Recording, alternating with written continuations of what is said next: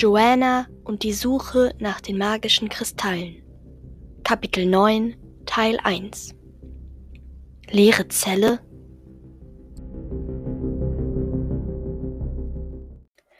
Phil und ich schlichen aus der Türe und um die Ecke. Ich deutete auf eine Wache und Phil nickte. Er zog den Schlagstock, den er noch immer bei sich trug. Ich lief auf die Wache zu und rief: Hey, du Stinkesocke, fang mich, wenn du kannst! Der Trick funktionierte. Die Wache lief mir sofort hinterher.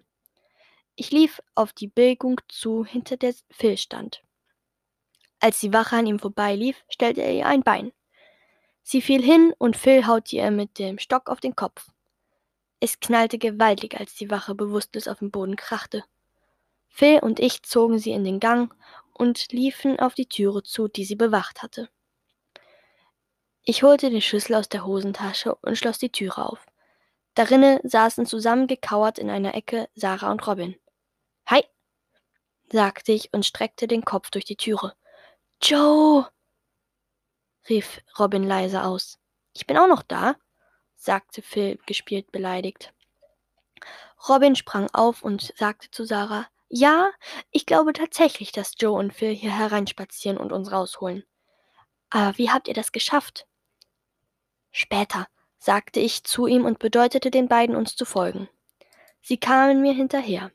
Ich lief um die Ecke und stolperte fast über die Beine der bewusstlosen Wache. Wart ihr das?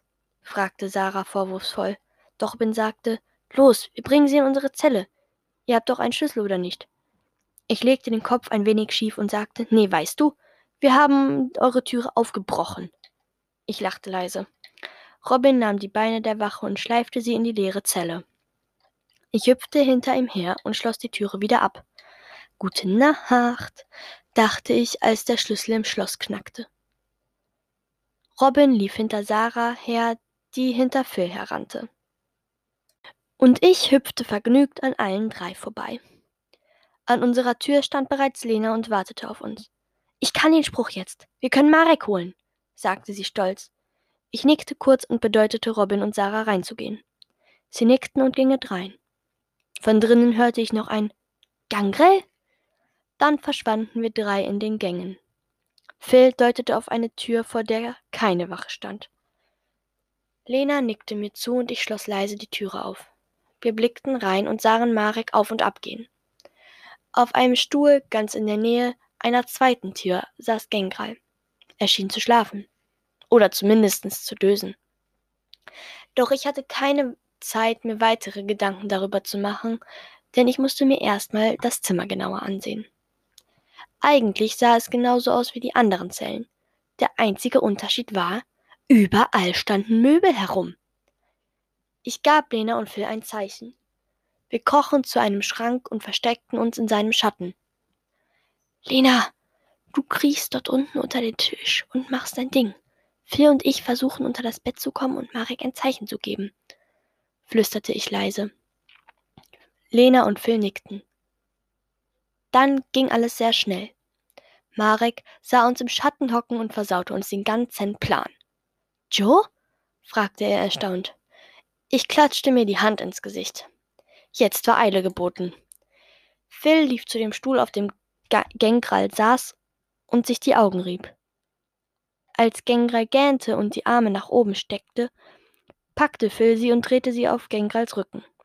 Der wollte einen Schrei ausstoßen, doch Lena griff nach der Kappe der Wache und warf sie in hohem Bogen zu Phil.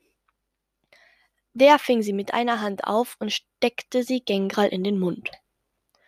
Als der nun schreien wollte, kam nur ein dumpfes Brummen hervor. Ich ging zu Marek und sagte zu ihm, Komm mit, die beiden machen das. Ohne zu zögern folgte er mir hinaus auf den Gang. Ich führte ihn zu unserer Zelle und stieß die Türe auf. Dann schubste ich Marek hinein und lief zurück zu Lena und Phil. Ich stellte mich in den Schatten des Schrankes und beobachtete die Situation. Lena war gerade dabei, Gengrals Gedächtnis zu löschen. Hochkonzentriert stand sie da und hielt den leuchtenden Kristall in den Händen. Phil versteckte seinen Kopf hinter Gengral und hielt ihm die Hände auf dem Rücken fest. Was habt ihr mit mir vor? Fragte Gengral durch die Mütze hindurch. Wir löschen dein Gedächtnis. sagte ich und trat aus dem Schatten hervor. Ich stellte mich neben Lena und wartete. Sinek give is mudek idek, sagte sie und machte mit dem Kristall eine seltsame Bewegung. Dann fügte sie noch hinzu, Gengral. Schon kam ein hellblauer Strahl aus dem Kristall geschossen. Er traf Gengral am Kopf und der verlor sein Bewusstsein. Ich filze ihn jetzt. Vielleicht hat er ja noch etwas Brauchbares bei sich, sagte Phil und fing an, Gengrals bewusstlosen Körper abzutasten. Hier, er hat einen Ast in der Tasche, rief er kurz darauf und warf mir rückwärts den Ast zu. Ich fing ihn ein und wusste schlagartig, dass ich ihn zu Gangrel bringen musste. Ich drehte mich um und rannte so schnell ich konnte zu unserer Zelle. Ich stürmte rein und wurde von Robin in Empfang genommen. Joe, wir sind dir und deinen Freunden so dankbar und ich unterbrach ihn. Später, Robin. Wo ist Gangrel? Es geht um Leben und Tod. Robin machte Platz und ließ mich zu der Nische, in der Gangrel hockte. Ich kniete mich nieder und sagte Gangrel, hallo? Ich habe etwas gefunden. Doch Gangrel rührte sich nicht. Er saß da und bewegte sich nicht mehr. Robin, sagte ich verzweifelt und zog ihn am Hosenbein, ohne die Augen von Gangrel zu lassen. Robin kniete sich neben mich und sah ohne zu fragen, wo das Problem war. Er nahm Gangrels Hand und fühlte seinen Puls. Ich blickte Robin fest ins Gesicht. Der ließ Gangrels Hand los und sackte zusammen. Ich spürte, wie meine Augen anfingen zu brennen und Tränen in mir aufstiegen. Ich sackte neben Robin zusammen und fing an zu weinen. Wir sind zu spät, dachte ich. Nein, ich bin zu spät. Warum? Gangrel hat uns so viel geholfen. Das hat er nicht verdient. Ich spürte eine Hand auf meiner Schulter und blickte auf. Robin saß kerzengerade neben mir und blickte mich an. Wir können nichts mehr tun. Ich nickte und schluchzte auf. Robin nahm seine Hand von meiner Schulter und stand auf. Dann reichte er mir sie und ich zog mich daran hoch. Als ich ihm in die Augen blickte, sah ich, dass auch ihm die Tränen kamen. Ich drehte mich zu dem toten Gangrel um und nahm seinen Hut. Ich faltete ihn fein säuberlich zusammen und steckte ihn in die Hosentasche. Dann legte ich den Stock, der neben ihm lag, auf seinen Schoß und flüsterte Ich werde deinen Hut am Baum der Magie vergraben. Für dich.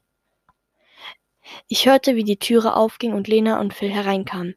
Leute, wir haben es geschafft, sagte Phil und machte eine triumphierende Handbewegung. Sarah und Marek gingen zu den beiden und gaben, gab ihnen High Five. Was ist mit Robin und Joe los? fragte Lena. Sarah zuckte mit den Schultern. Hallo?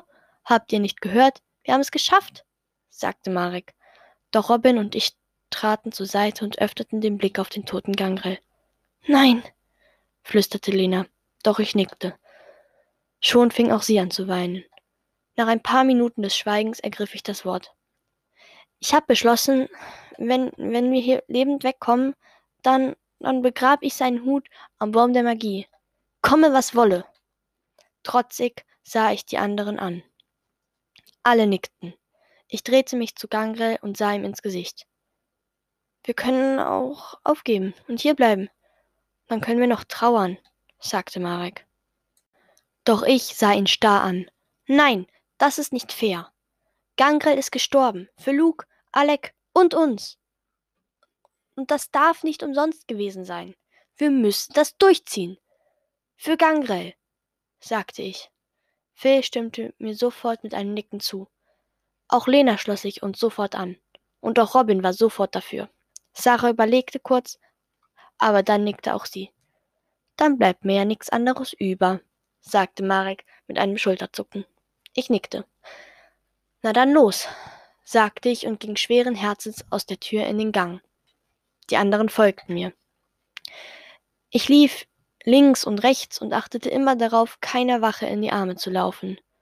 Nach einer ganzen Weile blieb ich stehen. Ich kann nicht mehr, sagte ich. Auch Lena sagte, ich auch nicht. Wir knieten uns auf den kalten Boden neben einer Holztür. Wir können da einen kurzen Pause drinnen machen, sagte Robin und ich warf ihm den Schlüssel zu. Er probierte eine Menge Schlüssel aus. Dann klickte es und die Türe ging mit einem Quietschen auf. Robin streckte den Kopf hinein und rief Hallo? Keine Antwort. Er ging hinein und wir anderen folgten ihm. Dann schloss er die Türe von innen wieder zu.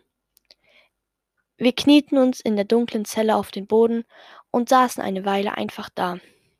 Dann sagte Phil, ich glaube, es ist schon spät. Wir sollten versuchen, uns auszuruhen. Ich nickte und versuchte es, mir auf dem kalten Boden bequem zu machen. Alle anderen folgten Phils und meinem Beispiel. Und zwei Minuten später lagen wir alle auf dem Boden und versuchten uns auszuruhen. Hallo? fragte eine helle Stimme mitten in die Stille hinein. Vor Streck stand ich augenblicklich kerzengerade im Raum. Wir waren nicht alleine.